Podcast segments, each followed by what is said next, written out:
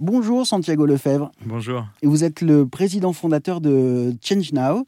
Euh, Change Now, c'est, pour résumer, le plus grand événement dédié aux solutions, pour, la, planète. C'est ça. Voilà. Il y avait 112 euh, pays différents qui étaient représentés, euh, plus de 35 000 visiteurs, je crois, Mhm. cette année, Oui. et 1000 projets, 1000 solutions. Euh, comment vous les avez triées, ces solutions? Combien de candidatures vous avez reçues déjà? J'ai pas forcément le chiffre exact parce que c'est euh, divisé en, sur différentes euh, parties. C'est-à-dire que nous, on présente 1000 solutions. euh, quel que soit le format, euh, c'est-à-dire que certaines viennent en exposition, on en a 300 qui viennent montrer sur place des démos concrètes, et donc on peut toucher et voir. Pour ces 300, je dirais qu'il y avait quasiment 800, euh, euh, 800 candidatures. Euh, parce qu'on marche avec des candidatures maintenant. Euh, on avait aussi des pitchers, des personnes qui viennent présenter, donc Ouais. on avait 250 et on est à peu près pareil, toujours avec un ratio de euh, 1 pour 3 à 1 pour 4. Donc une Combien de temps ils ont les euh, combien de temps ils ont les, les pitchers pour euh, pour présenter 3 leur projet minutes. Trois minutes. Ça va vite, hein. Ouais. Ça va vite, mais ça permet vraiment de euh, bah, déjà de raconter un petit peu l'histoire et, euh, et surtout de montrer euh, ce que ça peut régler, les besoins qu'ils ont et leur ambition. Est-ce qu'il y a des qui sont plus mis en avant que d'autres nous, ce qu'on dit, c'est que euh, de manière générale, à Change Now, on couvre quatre grandes équations. Aujourd'hui, euh, on parle beaucoup du climat, mais en fait, le climat n'est que l'un des quatre, euh, problèmes qu'il faut résoudre. Puisqu'en fait, pour que cette transition elle se fasse, il faut régler donc celui du climat, celui de le problème de la biodiversité, le problème des ressources, comment est-ce qu'on fait pour ne pas consommer deux planètes par an, et enfin, le facteur humain, comment est-ce qu'on fait pour que cette transition elle soit inclusive de tous euh, parce que ça n'a pas forcément de sens d'améliorer le monde que pour euh, une petite partie euh, des personnes. Donc voilà, comment est-ce qu'on fait pour intégrer tout ça? Comment est-ce qu'on vient changer aussi les valeurs avec lesquelles on fait société aujourd'hui?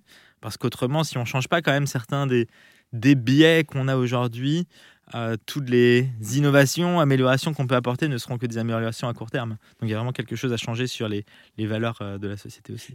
les, les solutions qui, euh, qui ont été avancées, donc elles ont été sélectionnées, comment vous les avez éprouvées Comment vous avez vérifié si bah, telle chose marchait À quelle échelle? Est-ce que, Mhm. est-ce que vous appliquez des, des critères, une liste de critères comme ça? Oui, on a des critères, on a tout un process de sélection, des personnes qui euh, en interne font, euh, font, font, font ces, vérifications-là. On va dire les, parmi les critères, il y a euh, est-ce qu'il y a une vocation d'impact? On parle bien de vocation parce que il y a aussi des personnes qui disent voilà on fait ça, mais regardez c'est un super impact sur la planète. Mais elles ne sont absolument pas nées pour ça. En fait, nous, on cherche quand même des projets qui ont été nés avec cette vocation d'impact à l'origine. Ensuite, on regarde euh, quelle est leur capacité à développer un business model euh, sans vouloir dire non plus qu'on veut forcément que des projets qui, euh, qui vont faire des millions.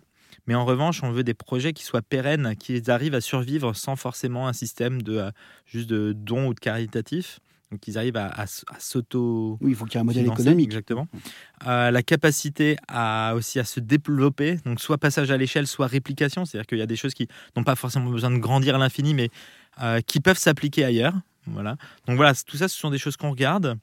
Euh, et donc, beaucoup des, des décisions sont assez faciles.